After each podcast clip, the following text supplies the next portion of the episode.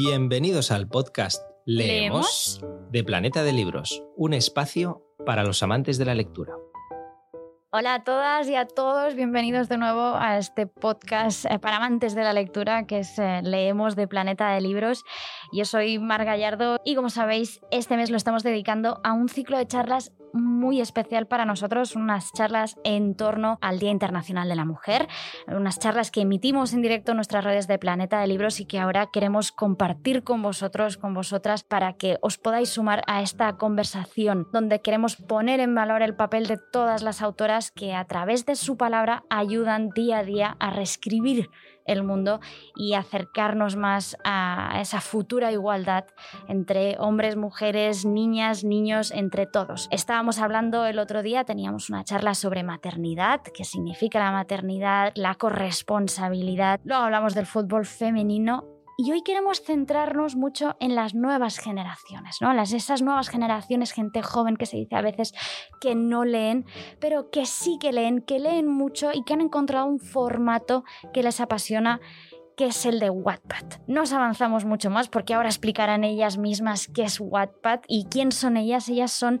Inma Rubiales, autora de Hasta que nos quedemos sin estrellas, Alina Not, autora de la trilogía Bad Ash, y Miriam Bonastre, autora de Hooky, la novela gráfica. Ella también nos hablará de Webtoon, por cierto, que es otra plataforma igual que, igual que Wattpad, que ahora está muy en boga de estos jóvenes lectores y atención porque estas tres autoras, además de hablarnos del el fenómeno fan que, que, han significado sus obras, nos hablarán también de temas muy importantes como son la salud mental, por ejemplo, y las relaciones sanas entre personajes, es decir, las relaciones de amor no tóxicas. Os dejamos con ellas, con Elena Resanova, periodista que modera este ciclo de charlas.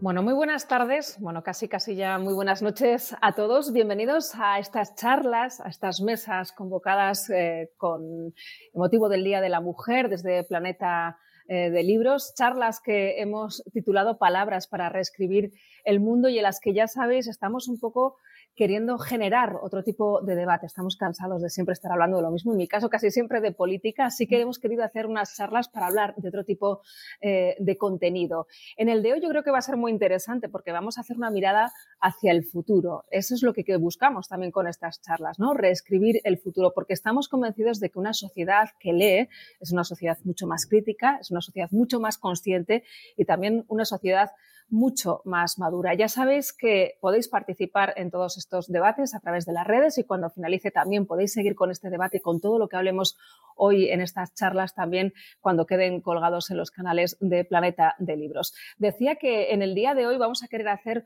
una mirada más hacia el futuro porque contamos con tres autoras muy jóvenes que nos van a enseñar, sobre todo en mi caso, nos van a enseñar en qué está ahora mismo el mundo de la lectura, en qué se está moviendo. Paso a presentar y a saludar a Miriam Bonastre. Bienvenida. Buenas, hola. Hola, encantada de saludarte. Alina Not. Hola, muy buenas. ¿Qué tal? Bienvenida. Y a Rubiales. Gracias. Hola, ¿qué tal? Bueno, estas charlas las hemos titulado Nuevas generaciones y fenómeno fan. Las tres, eh, para quien no las conozca, son autoras muy jóvenes, pero con millones, millones de seguidores. Yo primero quiero que me pongáis un poco en situación porque hay cosas que a mí se me escapan. Por ejemplo, estamos hablando de Wattpad y de Webtoon. ¿Alguien me quiere explicar qué es esto, por favor? ¿Quién empieza? Todas al mismo tiempo. Cualquiera. Yo creo que vosotros os venís de Wattpad y yo vengo de Webtoon. Entonces, explico yo que creo que es cosas completamente diferentes, ¿no? Tienen similitudes y ahora han hecho como, bueno, han hecho como una especie de unión, no sé si lo sabéis vosotras, pero básicamente, eh, bueno, Webtoon es una plataforma online eh, pensada eh, principalmente para dispositivos móviles en el cual la gente puede leer cómics en el móvil. Em, entonces, bueno, es, es, una app, es una página web, pero también es una app donde como usuario puedes entrar y leer cómics gratuitamente en el móvil, haciendo scroll hacia abajo. Y, y bueno, mm, básicamente es eso. Yo, y yo he trabajado en, en Webtoon durante años como autora, dibujando cómics. ¿Y, y Wattpad qué es? Wattpad, Wattpad es más o menos lo mismo, solo que en vez de cómics es narrativa, normalmente. Y bueno, tú lo que haces es que vas subiendo capítulo a capítulo y eso pues parece que a la gente le, le, gusta mucho ese formato y tanto Alina como yo somos autoras de Wattpad. Empezaron en Wattpad. Autoras que, que, suman millones de seguidores. ¿Esto cómo va? Porque además se puede leer o se puede seguir también esos cómics desde cualquier parte del mundo y además un poco los, los, los lectores... Eh, también participan en la trama, ¿no? Van un poco ellos eh, ayudando un poco a, a, que, a, que, la historia se acabe de formar, ¿no? Contarnos esto un poco. Claro, en el caso de Wattpad, por ejemplo, eh, los lectores pueden ir comentando párrafo a párrafo de la historia, ¿no? Subes un capítulo y ellos pueden ir comentando todo. Entonces ahí van dejando sus impresiones. Si el autor va escribiendo capítulo a capítulo, pues obviamente le pueden aportar ideas o le pueden eh, recordar cosas de esto no te cuadra, tienes que volver atrás y revisar o... Entonces, claro, eso puede venir muy bien para tener la opinión de los lectores por una parte y por otra parte también, pues eso, para, para ajustar la historia a lo, que, a lo que se va viendo que se necesita a medida que lo vas publicando. Pero claro, también es mucha presión, ¿no? Es muchis que, perdón, eh, yo creo que es mucha presión, ¿no? Porque es, eh, o sea, tienes el feedback eh, automático de lo que tú estás escribiendo, o sea, si gusta, no gusta, ¿no? Esto es un poco casi escribir a gusto del consumidor. Sí, sí. Bueno, yo creo que todos tenemos las ideas claras cuando estás escribiendo una novela, sabes lo que quieres, ¿no? No vas a hacer caso en todo. Pero sí que es verdad que tienes ese feedback más inmediato y sobre todo que puedes eh, comentar con ellos y, y, llegar a debatir ciertas cosas de la novela que a lo mejor te preocupan o que ves que no calan del todo. Entonces, por esa parte, eh, es una muy buena herramienta. También, bueno, permite esta interacción, que es lo que ha dicho Alina, entre escritor y lector, que yo creo que también es algo bonito porque se forma como una comunidad y muy cercana, que parece que más que lectores y escritores somos como amigos dentro de nuestra comunidad y yo creo que eso es, es bonito. A mí me gusta mucho.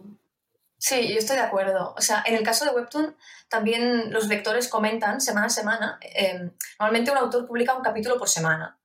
Y sí, pueden comentar igual que en Wattpad y, bueno, cientos y miles de comentarios, ¿no? Y yo estoy muy de acuerdo con lo que has dicho de que se forma una comunidad muy bonita y muy interesante, pero lo otro que se ha comentado de que, bueno, de que te pueden influenciar en tu historia, para mí, para mí eso es un problema a veces. Eh, a mí me influenciaron un poco al principio. Ah, bueno, porque al final querer darle lo que quiere a la gente también es un poco problemático, ¿no? Em, al final acaba, la gente, o sea, digamos que la gente pide muchos clichés también y, mm, intentar venderte puedes perder un poco la esencia, digamos, de lo que tú tenías pensado contar. Por ejemplo, pondré un ejemplo muy, muy claro que me pasó a mí al principio, que es que yo al principio de mi cómic había dos personajes em, cuyo arco de personaje era que empezaban siendo como un poco, mm, un poco repelentes eh, con los protagonistas y que iban a ir creciendo, madurando. Entonces, ¿qué pasa? Que a las primeras semanas eh, muchos lectores decían, es que los odio, odio a estos dos, los detesto. Y yo, en plan, guau, odian a mis hijos. Les rebajé un poco la repelencia antes de tiempo, de lo cual me arrepiento. Entonces, sí, yo, yo creo que es importante mantener la mente fría y contar lo que quieres contar. Claro, porque esto es claro lo que quieres contar. Sí, a todo. Eh, eso en WhatsApp que tuve que hacer como un parón de decir, mm, yo quiero llevar la historia por aquí y estoy viendo que la gente me está llevando en otra dirección y dije, bueno, voy a hacer un parón, voy a escribir X capítulos hasta que haya contado lo que quiero contar para que esto no me lo influencie nadie y luego ya seguiremos con ello. Porque tú puedes decir, decidir, bueno, yo, yo escribo en este tipo, perdona, puedes eh, decir, bueno, yo escribo para este tipo de plataformas, me aíslo completamente de los comentarios y yo sigo con el proceso. Eso sería un poco hacer algo muy tradicional y, desvincularte de lo que es, la esencia de esa plataforma, ¿no? O sea, perderías un poco el contacto con tus seguidores. Pero claro, también ahí es un poco eh, sentirte presionado. Nosotros, por ejemplo, en informativo sabemos perfectamente qué, historias dan audiencia, ¿no? Y lo que está diciendo eh, Miriam es así. O sea, si tú quieres que mantener una línea de tu personaje, si lo que quieres es contentar a tus seguidores, estás un poco vulnerando lo que tú querías como fuese tu, libro, ¿no? Tu creación. Hay una frase que me gusta mucho y que dice que es mejor escribir para uno mismo y no tener público que escribir para el público y no tenerse uno mismo. Y yo siempre me la, meto en la cabeza y la tengo ahí como siempre de, de mantra, porque sí que es verdad que, bueno, sobre todo cuando quieres hacer a personajes redondos que evolucionen a lo largo de la historia, lo más normal es que la gente haya un punto en el que esos personajes le saquen completamente de quicio. Y en un libro en físico, bueno, pues a lo mejor no te van a escribir a ti como autor y te van a decir, mira, este personaje me está desesperando, lo odio. Pero en Wattpad o en Webtoon sí que es probable que eso pase. Y nosotras como autoras tenemos que saber que, bueno, que al, que al final es lo que estamos pretendiendo, porque si tú haces que un personaje se equivoque, al final tú sabes que la gente eso le va a frustrar.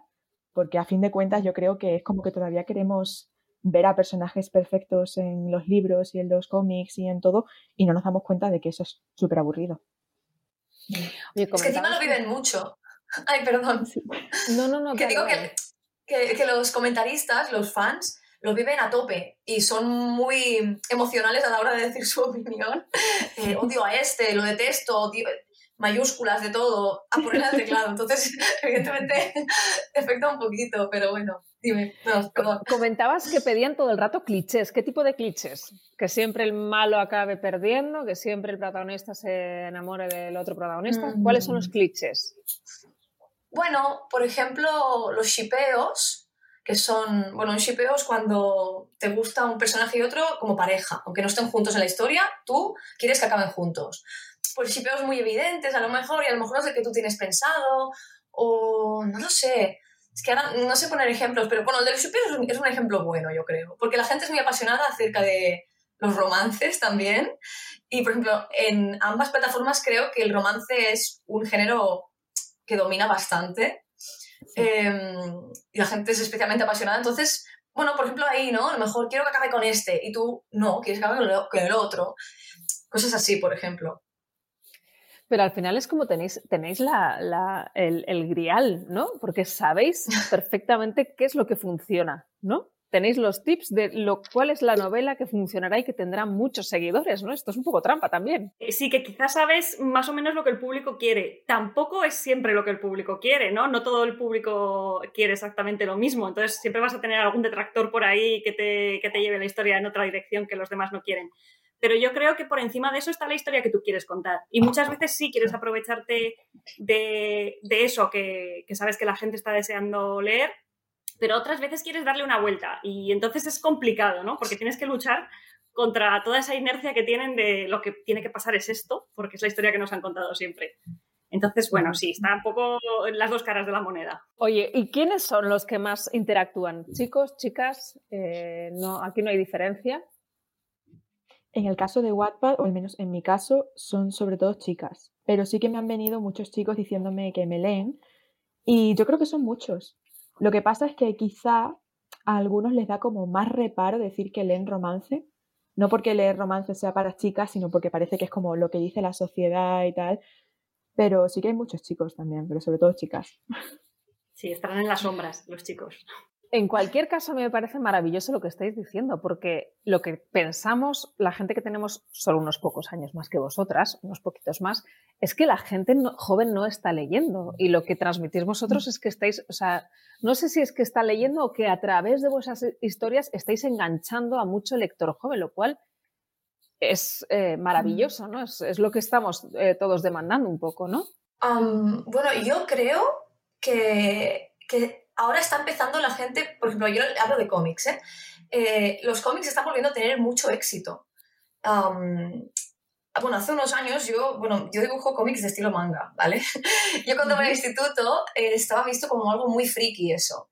Sin embargo, ahora hay muchos adolescentes que leen mucho manga y, bueno, yo contenta, claro, tengo trabajo, ¿no?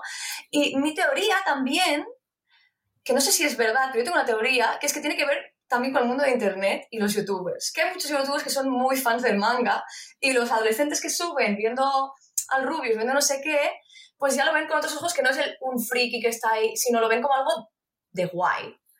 Y, y bueno, eh, entonces, eh, la plataforma donde yo trabajo también como que facilita el acceso a estos adolescentes a, a, leer mangas y cómics, porque al final la app es gratuita, lo puedes leer en el móvil, es muy, muy, muy accesible y muy, bueno, muy accesible también para el público adolescente que está con el móvil. Bueno, todos estamos con el móvil, ¿no? Pero los adolescentes están muy con el móvil, entonces es muy fácil para ellos pues, sacar y ponerse a leer. Así que, así que sí, supongo que sí. no sé si queréis decir, sí, Inma. Sí, creo que los jóvenes leen muchísimo y que la prueba está en que en cualquier feria del libro, cuando vas pasando por las casetas, muchas de las casetas que más fila tienen eh, son todas personas jóvenes porque son autoras o autores que Mm. escriben pues quizás más para un público joven. Y a mí eso me encanta, a ver, Mm. eso me encanta. Sí, yo creo que, que sí, que los jóvenes leen. Lo que pasa que no llegábamos a, a ver que estaban leyendo tanto porque quizá no se les estaba ofreciendo lo que ellos querían leer, ¿no? Han empezado a engancharse, pues eso, a través del móvil, como decía Miriam, eh, que tienen eh, mucha facilidad. En el caso de Wattpad, por ejemplo, también el leer capítulo a capítulo, en vez de tener que enfrentarse a un libro entero, que a lo mejor en el momento en que la gente empieza a leer le da más pereza, y el ir capítulo a capítulo les va enganchando poco a poco a la lectura. Entonces, yo creo que sí, que sí que leen, que sí que han leído, pero ahora lo estamos viendo mucho más. Mira, yo, yo voy a discrepar de vosotras tres. Yo creo que no leían eh, o, no, o habían dejado de leer bastante. Mm, Yo siempre que tengo chicos jóvenes les pregunto qué leen y no- ninguno leía, pero creo que, que faltaba encontrar cómo leer, ¿no? Que igual este tipo de formato, que es parecido igual más Mm. A otro tipo de plataformas, para ellos ha sido más, más accesible, ¿no? Y entonces no decirles que tienes que coger un libro físico, sino que igual con el móvil o igual eso, no, no leerte el libro de una tacada, sino capítulo a capítulo, ha sido la forma de engancharlos, que era un poco lo que todo el mundo estábamos buscando, ¿no? Cómo enganchar a este público que ha dejado de leer. O igual también las historias, que vosotros habéis sabido conectar con esas historias, ¿no? Porque vosotras escribís lo que os gustaría leer a vosotras. Sí. Siempre. Em, bueno, sobre esto, eh, em, lo, que comentábamos también, que lo hemos dicho al, principio de, los comentarios, creo que también el, rollo este de que se creen comunidades también atrae mucho a los adolescentes. El que puedan... Yo tengo muchos lectores que me han dicho que a través de mi obra han hecho amistades, han hecho grupos de amigos que todos eran fans eh, que se hacían una, una cuenta de Discord a lo mejor y comentaban. Y eso también atrae mucho al adolescente, ¿no? El hacer como grupos sociales de gente que le gusta lo mismo que a ti. Mm, es más fácil, en lugar de estar en tu casa leyendo, leerlo en internet y tener un grupo de gente que lo comenta en Twitter, que, lo- que pone fanarts en, en Instagram, es todo muy interactivo. Entonces también eso es, atrae a, a la- a los jóvenes. Sí, probablemente el Claro. poder comentarlo también con quien, con quien lo ha escrito, quien lo- con quien ha creado el- Claro. lo que ellos están consumiendo, ¿no? Eso también yo Claro. creo que es muy atractivo. La, Sí, la sí, sí, accesibilidad de las autoras, ¿no? Con, con- es que eso no existe. O sea, yo tú a- a- mirabas a un escritor y leías y nunca jamás pensabas que ibas a poder preguntarle por este personaje o por esta trama o por cómo, cómo crees que, que por qué se inspiró en esto, ¿no? Eso, ¿cómo lo lleváis vosotras? Porque eso también es una especie de, de peso, de responsabilidad, ¿no? De, de- de dar la cara por tus personajes ante tantísimos, porque, insisto, tenéis millones de seguidores. A mí me gusta, a mí me gusta. Y me gusta sobre todo porque, bueno, a raíz de lo que estaban comentando antes, de que se crea una comunidad y tal, yo creo que, que lo bonito es lo que he dicho, que se crea como una especie de, de amistad entre los lectores y nosotras. Y al final yo tengo incluso con mis lectores, tengo bromas internas que nadie más entiende, pero que nosotros sí. Y luego a lo mejor me vienen a la firma de libros o lo que sea con regalos, que si yo enseño los regalos, pues la gente va a decir, ¿qué es esto que te han regalado? Y digo, es que esto tiene una explicación que nosotros sí entendemos. Y al tema de tener que dar la cara un poco por los personajes, pues creo que algo que es fundamental es que los lectores tienen que entender que muchas veces, bueno, la mayoría de las veces, un personaje no refleja cómo es el autor. Yo tengo personajes de un montón de formas de ser distintas, con un montón de pensamientos distintos, y el hecho, por ejemplo, de que uno de mis personajes sea machista no quiere decir que yo sea machista. Probablemente yo haya creado a ese personaje para dar una enseñanza en la historia y, por supuesto, decir que, que el machismo está mal. Claro. Pero ¿te has encontrado con gente que se metía contigo por la actitud de algún personaje? Vale, tu cara dice que sí, pero... Bueno, no, no quizá meterse conmigo directamente, pero sí que hacer comentarios rollo, no sé cómo la autora es capaz de escribir este tipo de cosas. A ver, ¿Qué al final es una realidad, es una realidad al final. Y, y Claro, evidentemente, si, claro. si un personaje tiene un comportamiento machista, como he dicho, tú lo puedes meter en el libro, pero siempre tienes que dar el mensaje de que ese comportamiento está mal, no hay que romantizarlo. No sé Claro, qué claro. vosotras. Yo creo que, evidentemente, es lo que has dicho antes, los libros no pueden ser solo de personajes perfectos que hacen todo bien, no tendría ninguna gracia. No sé, em, yo creo que evidentemente tiene que haber villanos, gente que se equivoca, gente que tiene mala hostia, es... Bueno, no sé, es ficción, para eso está, ¿no? No sé. Es que a mí nunca me ha pasado. Am, se han metido con mis personajes, pero no, no me ha pasado que me digan, ¿cómo eres capaz de que se matara a este persona. No sé, no me ha pasado, entonces me, ha sorprendido. Ya, ya, ya. Una pregunta. Sí, me ha pasado alguna vez. ¿eh? A mí sí me ha pasado alguna vez. Yo creo que también eh, el hecho ese de la inmediatez, de lo que estábamos comentando, ¿no? De la inmediatez de que te puedan decir en un momento justo cuando tú acabas de publicar eso, Luego a lo mejor eso va a tener una explicación a lo largo de la historia, va a tener una redención, va a llegar eh, no, un, giro en la historia que, vaya a mostrar eh, por qué eso está mal y, cómo, cómo, corregirlo, cómo evolucionar a partir de ello. Pero claro, cuando, cuando estás en esa inmediatez en que te lo pueden decir en el momento, no te dan tiempo a terminar de desarrollar la historia, ¿no? Entonces, quizá también ahí, en ese punto, es cuando llegan los malos comentarios. Este tipo de lector es muy impaciente, quiere ya la solución, o sea, no, no, no, no es de, tiempos, o sea, espérate, déjame que la trama se desarrolle, no se lo contaba Miriam, ¿no? Yo quería que, los, que mis personajes evolucionaran a un tiempo y lo tuve que acelerar. ¿Es más impaciente en ese sentido este tipo de lector por este tipo de plataformas? Yo creo que no es mm, quizá impaciencia, sino que ahora los lectores también eh, son mucho menos eh, tolerantes con este tipo de cosas, ¿no? eso está bien, porque estamos aprendiendo como sociedad, estamos tolerando menos, pues eso, eh, machismo, homofobia, estas cosas por las que a lo mejor tenemos algún personaje mm, al que, con el que queremos demostrar algo y ellos saltan en el momento. Entonces yo creo que es más eso, esa, esa intolerancia con estas cosas que, que como sociedad ya no vamos a permitir y por eso ellos saltan en el momento, más que porque quieran que ya se solucione dentro de la historia. Que son apasionados ellos. creo que es bueno. O sea, el, poder hacer sentir a un lector eh, rabia o frustración, eso también es complicado. Yo sé que, o sea, creo que eso también es bueno por nuestra parte, quiere decir que estamos haciendo algo bien. Ya, pero mientras no lo paguen contigo, ¿no? bueno, también, ya, ya. Que lo paguen con el personaje, pero... Oye, eh, pregunta así para las tres que os lanzo. Eh, ¿Os hicisteis escritoras porque no encontrabais las historias que queríais leer? ¿O porque erais grandes lectoras y decías, bueno, ya lo he leído todo y ahora quiero, quiero leer eh, la historia que yo quiero contar? No sé, supongo que cada mm. uno tendrá su porqué. Bueno, yo por ejemplo he dibujado cómics desde pequeña.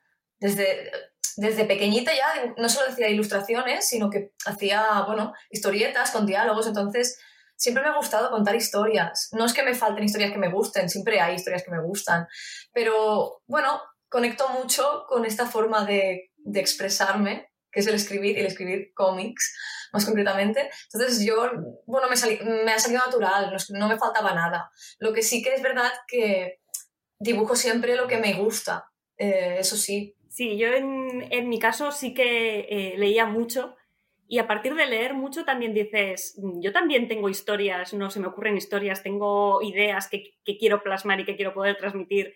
Y esta historia mm, que en este momento me gustaría leer, a lo mejor está por algún sitio, pero yo no sé dónde. Entonces me voy a poner a escribirla, ¿no? Y que lo puedan leer otros.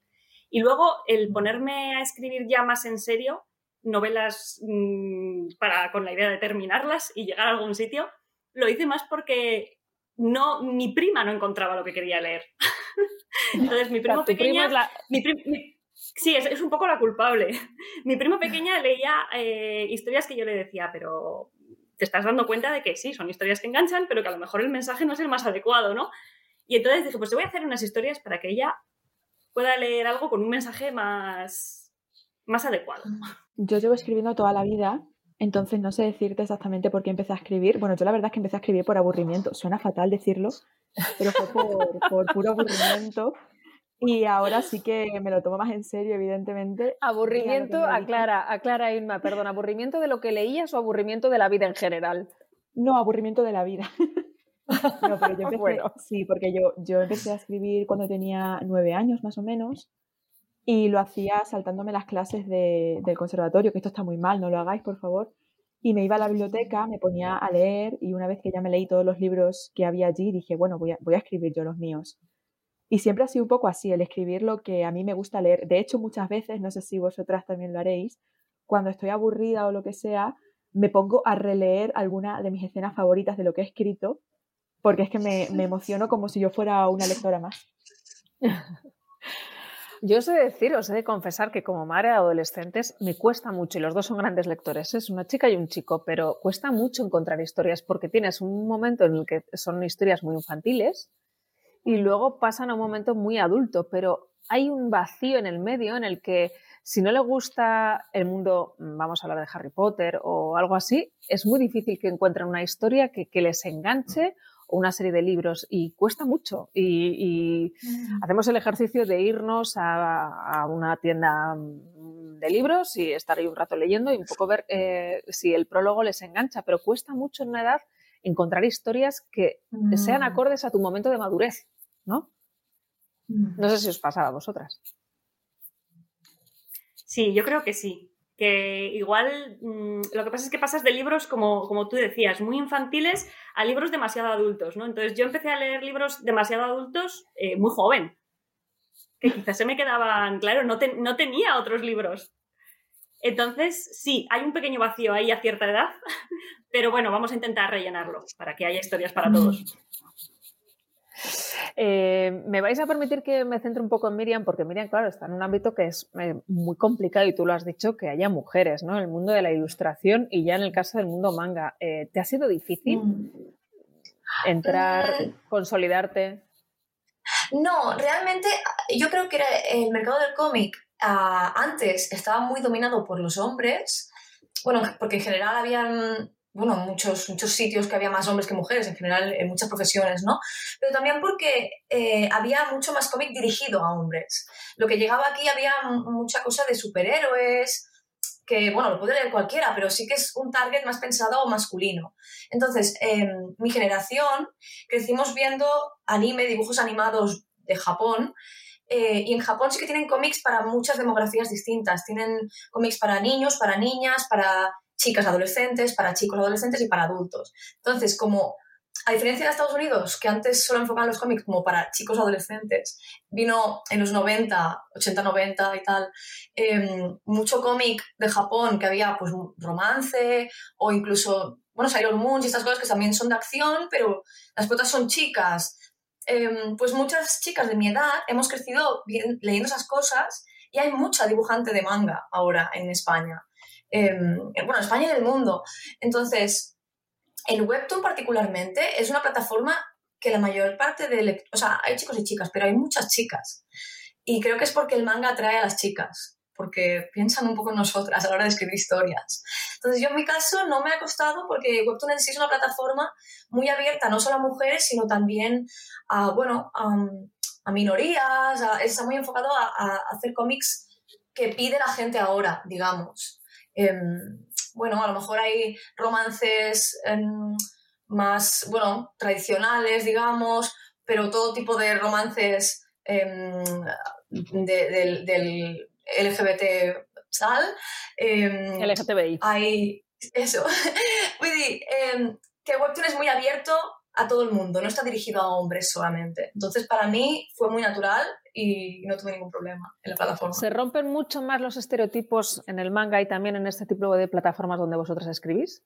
¿Es más fácil romper los estereotipos? Yo creo que sí, porque en estas plataformas hay hueco para todos. Es, mm, cualquiera puede, por ejemplo, en Wattpad, eh, si, tienes una historia, tú te puedes registrar en Wattpad, te creas tu perfil y, puedes, y puedes compartir tu historia con los demás. Entonces, está abierto, está abierto a todo el mundo. Mm. No tienes ningún tipo de restricción. Luego ya depende de lo que los lectores lean más o menos, pero puedes encontrar todo tipo de historias. Claro, además la gente también está pidiendo otro tipo de historias. El público ya lo pide. ¿no? Bueno, antes hablamos de los clichés, pero también hay una gran parte del público que también pide cosas nuevas. Y, hay gente que se lo quiere dar. Y en Internet es muy abierto en este sentido. te da más libertad creativa realmente. Sí, estoy de acuerdo. Es que dicen todo lo que quiero decir yo.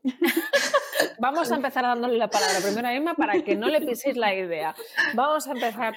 Claro, eh, sois muy jóvenes, no os voy a preguntar la edad, pero no sé dónde busquéis la inspiración, porque claro, hay experiencias que todavía no habéis vivido, pero que sí que podéis hablar de ellas, ¿no? O al revés. Inma. En todas partes, gracias. en todas partes, en todas partes, la verdad. Yo me inspiro mucho en, la música, en, las series y también me encanta salir a pasear yo sola por Sevilla, que, es donde vivo, y bueno, mientras yo ando, pues mi cerebro empieza a, a imaginarse escenas en, que no existen. Yo lo mismo. Y a raíz de eso sucede todo. Pero, a ver, antes de, antes de que eh, metáis escuchar a las otras, oye, siempre estamos criticando los adultos que las letras de la música, sobre todo el reggaetón, es muy, muy, muy machista. ¿Estás buscando ahí la inspiración? O sea, son ese tipo de historias. no, no, no. En reggaetón no. A ver, yo creo que para gustos los, los, colores y a mí personalmente no me gusta el reggaetón porque no me gustan las letras. Así que lo que hago es escuchar sobre todo música en inglés o otro tipo de música, que bueno, que a lo mejor habla de corazones rotos o lo que sea. Siempre escucho música triste, no sé por qué. Aunque vaya a una escena feliz, siempre todo triste, sí. quién, es tu gran inspirador o inspiradora? ¿Puedes confesarlo? Uf, pues si tuviera que decir alguna banda de música, diría The Neighborhood, porque me encanta. Es mi banda favorita. Vale. Alina, ¿dónde buscas la inspiración?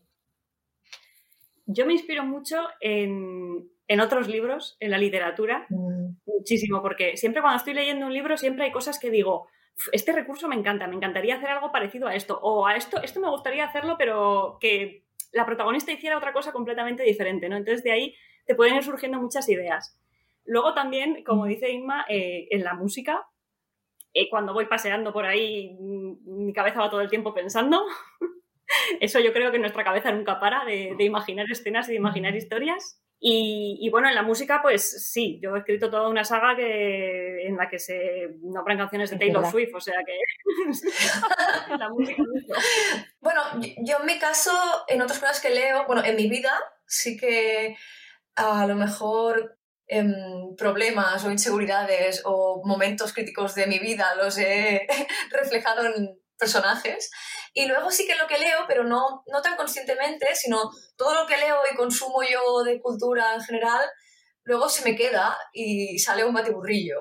Por ejemplo, realmente mi cómic, Cookie, es muy clara la influencia de Harry Potter, porque, bueno, me acompañó desde los 7 hasta los 14 años. Entonces, es una influencia que está ahí y no es consciente, sino, bueno, no es consciente, está ahí, no lo puedo evitar.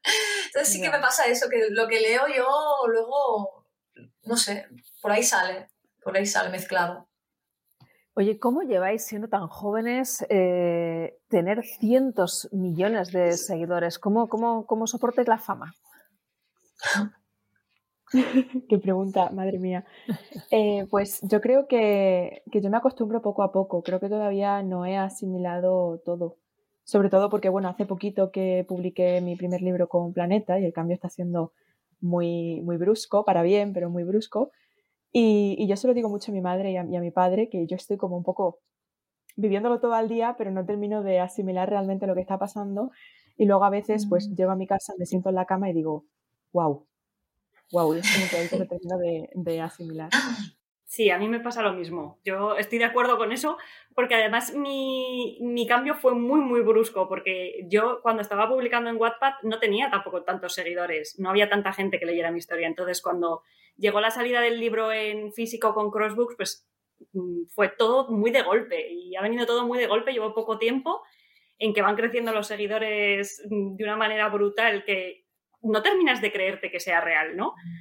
Hay cierto punto de irrealidad ahí eh, en el que tú sigues tu vida normal como si no pasara nada y luego tienes ciertos momentos en que dices, wow, como cuando vas a una firma, por ejemplo. Claro, que la pero gente está allí para verte a ti. No sé, no sé si que son reales, que, son reales. claro, que estéis en algún sitio y de repente alguien te presenta, ¿no? Y soy Alina no, no soy Marrubiales. Y alguien dice. ¿la que he escrito ta, ta, ta, ta, ta? ¿Eso os ha pasado? ¿Ha existido ese momento? en la universidad. Me ha pasado, sí. lo que me ha pasado lo que me ha pasado es que alguien de repente me diga, ay, pues he hablado de ti con mi vecino y se estaba leyendo tu libro. Gente muy así de, ¿qué dices? No sé, es gente de mi día a día, que no, se te hace raro que de repente, ah, me ha dicho que sí te conocía porque está leyendo tu libro. Miriam. Bueno, yo en mi caso no he sido tan brusco porque yo cuando empecé Webtoon era una plataforma chiquitita, yo empecé de las primeras y bueno, es que empecé a dibujarlo en 2015 y aparte yo publicaba el cómic en inglés. Entonces la mayor parte de mis lectores son de Estados Unidos. Y bueno, fue algo progresivo, pero la primera vez que fui a Estados Unidos, que fue en 2019, a un evento de cómic fue cuando flipé, porque claro, yo no había tenido la oportunidad de ver a nadie en directo al ser del otro punto del mundo, ¿no? Y ir ahí encontrarme una cola enorme de gente con fanarts disfrazados de mis personajes, histéricos, nerviosos de verme, pues yo flipé, dije, wow. Y, y ahora aquí en España lo he publicado hace poco, el cómic en físico, fue en enero. Entonces sí que he hecho mm, tres, cuatro firmas y cada vez, claro, es chulo, es chulo porque, bueno, que venga gente y que lleva años siguiéndote y que me venían algunas chicas eh, diciendo, sí, es que te empecé en el instituto y no sé qué, como que has formado parte de la vida de alguien. A mí eso me parece muy bonito. Y bueno, yo lo de la comunidad de fans que están ahí y le, valoran tu trabajo, les has ayudado, les has inspirado tal vez, porque mucha gente también me ha dicho que estudiaron, en, estudiaron cómic inspirados por mí o que empezaron a dibujar por mí. Eso es súper chulo. Yo es lo más bonito de trabajar en esto, creo. Bueno, pero eso también igual luego pesa a la hora de, no sé, eh, a la hora de volverte a poner a escribir una nueva historia. Pesa todo eso y dices, bueno, ahí aparecen miedos de, volveré a poder hacer un éxito como el que acabo de hacer. Yo creo que sí, que eso siempre existe. Siempre está ahí, ¿no? Ese miedo de. Y si ahora lo nuevo que saco no. Porque ya tienen unas expectativas. Entonces no es lo mismo que cuando te leen de nuevas y no saben qué se van a encontrar, ¿no? Cuando van con las expectativas ya da un poco más de respeto. Pero yo creo que, por ejemplo, en mi caso, eh, eso me pasa cuando me enfrento a la hoja en blanco, pero en cuanto me pongo a escribir, me meto en la historia y ya no estoy pensando en cómo se va a recibir. Eso a lo mejor es después. Cuando la termino, voy a corregirla y digo, ay, ¿qué es lo que he escrito? Pero mientras estoy en ello, no, estoy metida en la historia 100%. Yo tengo la suerte de contar con, con, un grupito de lectores que leen absolutamente todo lo que escribo, o sea, son maravillosos. De hecho, ellos me dicen que si algún día publico mi lista de la compra, que lo leen también, y a mí me hace mucha gracia. Oye, prueba. Y es bonito y reconfortante el saber que tienes ahí como a esa base de lectores que publiques lo que publiques, ellos van a seguir ahí leyéndote. Y a mí, sobre todo a la hora de empezar historias nuevas, que es lo que más me cuesta los primeros capítulos, el tenerlos ahí para mí es, es un gran apoyo. Pero al final es lo que digo, que una tiene que escribir porque le llena y porque es lo que tiene algo que contar y quiere hacerlo. Um, bueno, yo en mi caso es que eh, con Hooky, con mi cómic, estuve casi cinco años, entonces me muero por empezar algo nuevo, ya estoy empezando algo nuevo. Y yo más que miedo estaba ansiosa por empezar porque, bueno, es que cinco años han sido muchos con la misma historia, tengo ganas de empezar. Lo que sí que es verdad que es interesante es el tema de, de una vez empieza a colgarlo, a ver, porque imagínate que no le gusta a nadie, porque también tiene una parte un poco enfermiza de que tú ves los likes de la gente y los comentarios. No sé si en Guapa también los veis, los likes y los comentarios. Em, yo, a ver, esto es un poco feo, ¿no? Pero yo cuando publicaba, a veces sí que me quedaba en plan, Buah, este capítulo ha tenido menos likes. Jolín, y, y, me dolía más de lo que debería, cuando en verdad tampoco es tan grave, ¿no? Pero eso sí que es un poco tricky, digamos, un poco, puede tener pero esto que estás diciendo, Miriam, es muy interesante porque tenéis una especie de tiranía y de dependencia de, cómo es la pegada de, o sea, un autor normal publica y tiene pues primera mm. edición, segunda edición, tercera edición y sabe que ha vendido tantos libros, pero vosotros es tan inmediato que luego vas a volver a escribir el siguiente capítulo y, no sé si te condiciona, ya lo hemos hablado de esto de cuánto te condicionan los comentarios, pero lo de los mm. likes es un poco una tiranía un poco quizás peligrosa. Es que eso le pasa también a los youtubers, a, los instagramers, perdona, que, es un poco que todas las redes sociales tienen esto, ¿no? Perdona. Sí. Y también que hay que tener en cuenta que no todos los capítulos son igual de impactantes y por tanto no todos van a tener los mismos me gusta ni los mismos comentarios y que a lo mejor también depende de la hora a la que lo hayas subido o del día o lo que sea. O sea, muchas veces es como que pensamos que es por nosotras o porque la historia está perdiendo interés o lo que sea, y en realidad no es así. O sea, muchas veces me ha pasado que he publicado un capítulo que quizás es más corto y que es como un capítulo de transición entre una escena fuerte y otra escena fuerte, y evidentemente ese capítulo tiene una acogida un poco peor que otros capítulos, pero eso no quiere decir que la gente haya dejado de leer la historia. Y yo creo que eso es algo que tenemos que tener todas en, mente para, para no desanimarnos que al final influye. ¿A vosotros os pasa el, rayaros con los votos o, o, no? Sí. O sea, o sea pasa? Sí, a lo mejor soy yo. no, ya. Es que yo creo que pasa Y a la gente que no es autora también. A la gente que está en su Instagram y con una foto y, jolín, me han dado 50 likes en lugar de 80. Es un poco enfermizo esto, pero bueno, yo qué sé. Pero y en ese caso, eh, lo que estamos, y estamos constantemente hablando de esto, eh, tiramos mucho, eh, ya que has mencionado esa, esa, red, ¿no? Se tira mucho de filtros, se tira mucho de mm, cuál es el, el enfoque de la foto, la luz y tal. Hay trucos para conseguir más likes. Mm. ¿Aquí hay trucos también para conseguir más likes, más seguidores, más lectores? Sí, por ejemplo, El, el, hacer sufrir a personajes a mí me funciona muy bien, la verdad. Hace que, que mucha gente comente. No, pero bueno, yo es lo que digo, que, es que supongo que depende pues del ritmo que tenga la historia, de la cantidad de diálogos también en Wattpad. Es mucho más fácil conseguir muchos comentarios en un capítulo en el que en vez de 18 párrafos hay tropecientos mil diálogos. Claro. Claro, sí, yo creo que sobre todo se nota en eso, en, el tema de los comentarios. Porque también, como decía Inma, si pones un capítulo que es más eh, transición en la historia hacia lo que va a pasar, pues quizá la gente no comenta tanto. A lo mejor sí, le da like porque para, para, dejarte constancia de que lo ha leído, ¿no? Ha pasado por ahí. Pero no comenta tanto porque no le estás generando tantas emociones como para querer comentarlo todo. Y luego en, algo, en un capítulo en el que pase algo a lo mejor puntual, pero que sea muy importante para la historia, o muy fuerte, o un giro, es, allí te va a comentar muchísima gente. Entonces, ese es más el desequilibrio de comentarios, pero no es porque haya menos gente leyéndolo. Quizá están los mismos, pero están comentando más. Nos quedan unos 15 minutos para finalizar esta charla y ya que os tengo y que tenéis em, tantísimos seguidores en un perfil de edad en el que estamos constantemente hablando de ellos y que se habla mucho de, de, cosas que están pasando, ¿no? La salud mental de los adolescentes. Vosotras detectáis que estamos en un momento clave, delicado, que quizás a través de vuestra literatura y vuestros seguidores sabéis que hay que cuidar especialmente. Alina está sintiendo como sí, ¿no? Esto es así. Sí, sí, sí. Yo creo que, que es un momento en que nosotras tenemos eh, la responsabilidad de reflejar eso para que ellos puedan sentirse identificados. ¿no? Yo creo que lo más, lo más complicado para, para un adolescente en temas de salud mental es el encontrar referentes que, que, hablen abiertamente de esto y que muestren que, que, no todo el mundo está siempre feliz, que todo el mundo tiene problemas. ¿no? Y eso, aparte de nuestras historias, yo creo que también en las redes sociales se peca mucho de dar siempre una imagen como perfecta, ¿no? De, dar siempre la imagen feliz y, cuando tienes algún problema callarte un poco más para, que no se vea. Yo creo que es importante que nos mostremos que, todo el mundo tiene altibajos y que cuando los tienes eh, es importante reconocerlos y, trabajar en ellos y si lo necesitas buscar ayuda.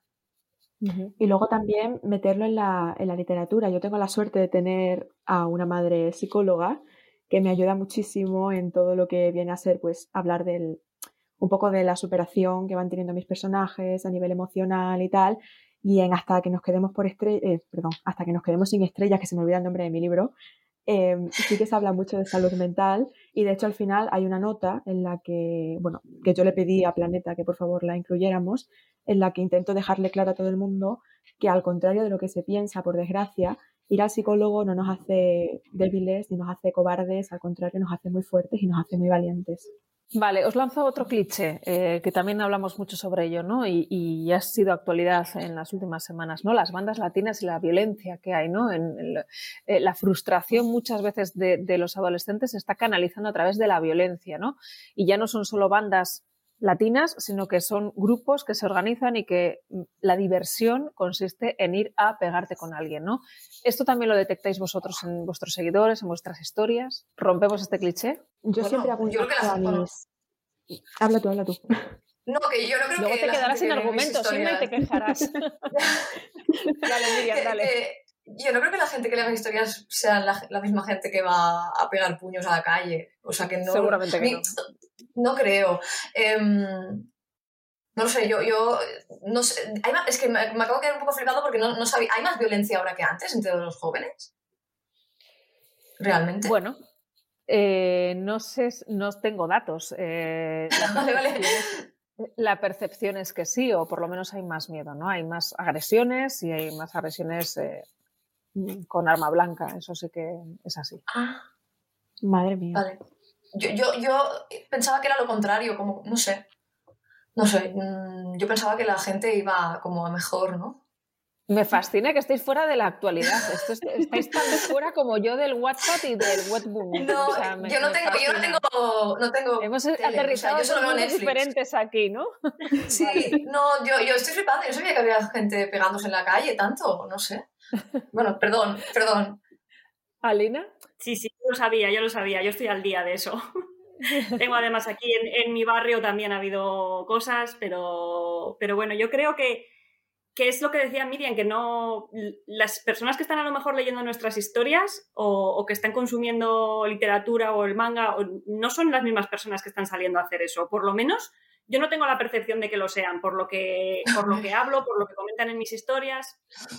Porque cuando, cuando incluyes en una historia eh, algún punto más de que alguien sea más violento, tal, todo el mundo está en contra. O sea, no, no ves que ellos vayan a generar esa violencia, sino que lo que piden es que eso se solucione y que se rebaje ese, tono violento. Así que. Totalmente, Bueno, la gente está como más concienciada. Sí, otra preocupación, que también esto sí que hay datos, ¿no? Cada vez hay eh, víctimas de violencia machista cada vez más jóvenes, porque el amor se entiende de una forma, eh, y, es, y esto sí que me llama mucho la atención y me preocupa, ¿no? Entre gente cada vez más joven, eh, cómo se entiende el amor en posesivo, ¿no? se habla mucho de que si se consume más porno o no se consume más porno desde edades más jóvenes. ¿Esto también lo detectáis?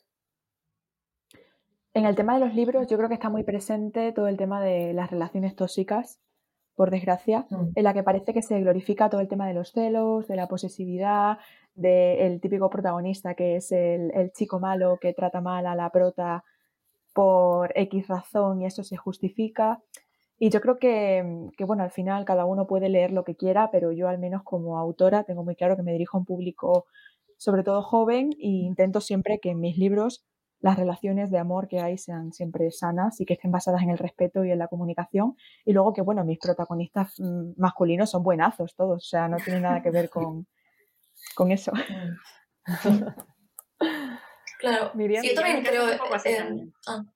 Sí, que yo, yo, veo eso mucho, que hay, mucho, hay mucha literatura romántica para adolescentes que es totalmente tóxica y, terrible y que mucha de esta se adapta incluso a audiovisual y no me entra en la cabeza cómo la sociedad por un lado está concienciándose tanto y por el otro se siguen vendiendo esta clase de historias que son terribles y que afectan a las cabezas de, los jóvenes y las jóvenes. Es muy chungo.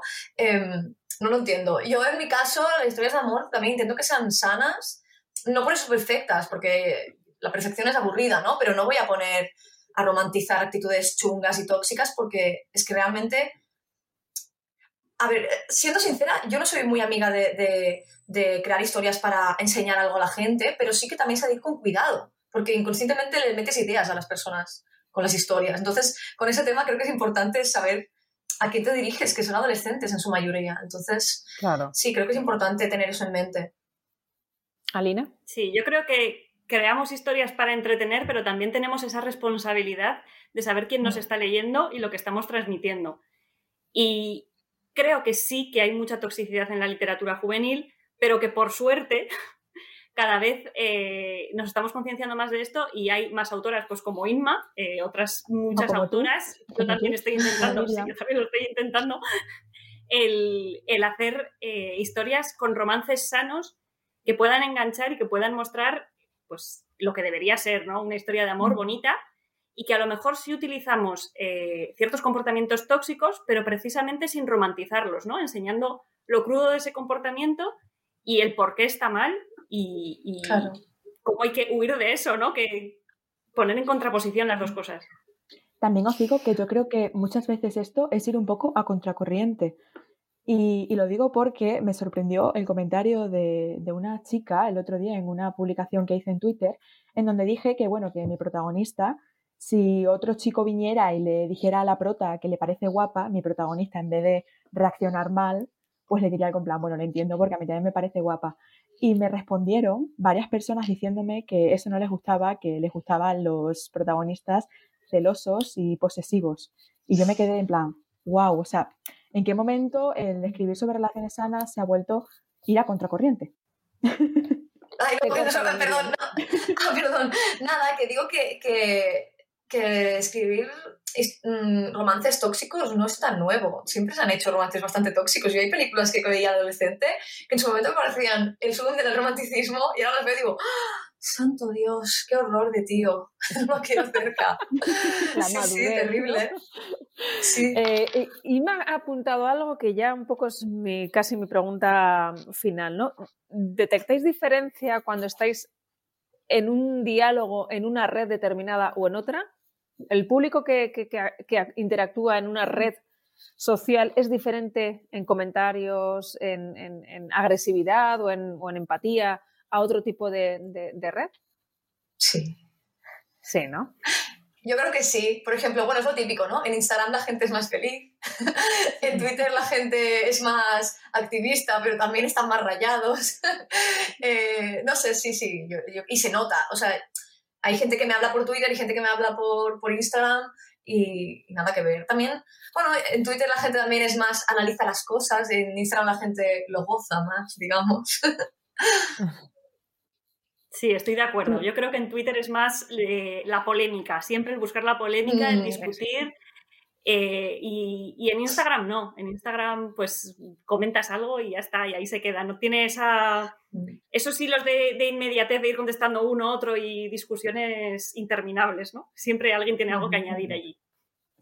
Yo adoro Twitter, de verdad, o sea, me, encanta porque me, parece que da como mucha facilidad. tienes para un, hablar un titularazo ahora mismo. Creo que eres de las pocas personas en España que pueden afirmar eso. lo entiendo. Me gusta mucho, me, gusta mucho, pero sí que es verdad que, en Twitter está todo el mundo, la gente, o sea, todo el rato la gente intentando buscarle las vueltas a lo que tú has dicho mm. para generar una polémica de la leche. Y bueno, a mí me ha pasado con las cosas más absurdas del, del mundo tanto como que a lo mejor he definido una de mis novelas como romance paranormal y me han venido 30 personas a decirme que no, que eso es fantasía, porque cómo puedes decir eso, porque y me la lían, y me la lían. Y tú dices, pero, pero a ti qué más te da, a ti qué más te da lo que yo diga, pues así es. Bueno, a las tres, em, no sé si quedan sueños por cumplir. Sois tan jóvenes que tendréis miles, pero no sé si habéis llegado a tocar o estáis tocando ya el sueño, uno de esos grandes sueños que tenéis siempre yo en mi caso, continuar dibujando cómics para mí ya... Si, si puedo seguir así, ya estoy contenta. Evidentemente, algo que me gustaría, sí, es ver una serie de dibujos basada en un cómic mío, eso me encantaría. Pero, pero sí, sí, sí, mi cómic en dibujos animados y que le hagan un opening, una canción chula, una, una entradilla, me gustaría mucho, eso sí. Pero si no, yo dibujando cómics para siempre ya estoy contenta. Yo creo que sí, que, eso, que vamos cumpliendo sueños, pero siempre quedan sueños por cumplir. O sea que seguir escribiendo, siempre voy a seguir escribiendo. Ese sueño lo tengo al alcance de la mano y no lo voy a soltar. Eh, que me lean, que me publiquen, pues ese es el sueño que queda por cumplir, ¿no? Pero bueno, ahí está. Esperemos seguir mucho más. Yo todavía no he elegido sueño nuevo, porque el que tenía lo estoy cumpliendo ahora. Así que hasta que se me ocurra otro, voy a decir que, pues eso, seguir escribiendo y que esto dure mucho tiempo, la verdad. Yo os quiero dar las gracias enormes a las tres eh, por el hecho de haber enganchado a mucha gente joven, porque igual no sois conscientes, pero estáis enganchando a mucha gente joven a algo maravilloso que es la lectura y que yo eh, creo que en esta sociedad cuanto más se lea, seguramente estaremos hablando de menos eh, absurdeces eh, de las que hablamos eh, a diario en, muchos medios, ¿no? esos que vosotros no veis ni, ni, ni, leéis. que está muy bien, seguramente eso se enriquezca. quiero dar las gracias por haber participado en, esta charla, en este debate a las tres, Inma, Miriam y Alina, y, y seguir escribiendo, seguir persiguiendo ese sueño y seguir enganchando a muchos jóvenes a la lectura. Muchísimas gracias. Me he pasado muy bien. Me he pasado muy bien. gracias a, vosotras. Y a todos los que estáis al otro lado, bueno, pues muchas gracias por estar ahí. Y insisto, podéis continuar con este debate de palabras para reescribir el mundo a través de las redes sociales. Podéis seguir comentando, podéis ampliar los temas que hemos tocado aquí, que hemos tocado bastantes. Gracias por vernos y nos vemos el próximo lunes.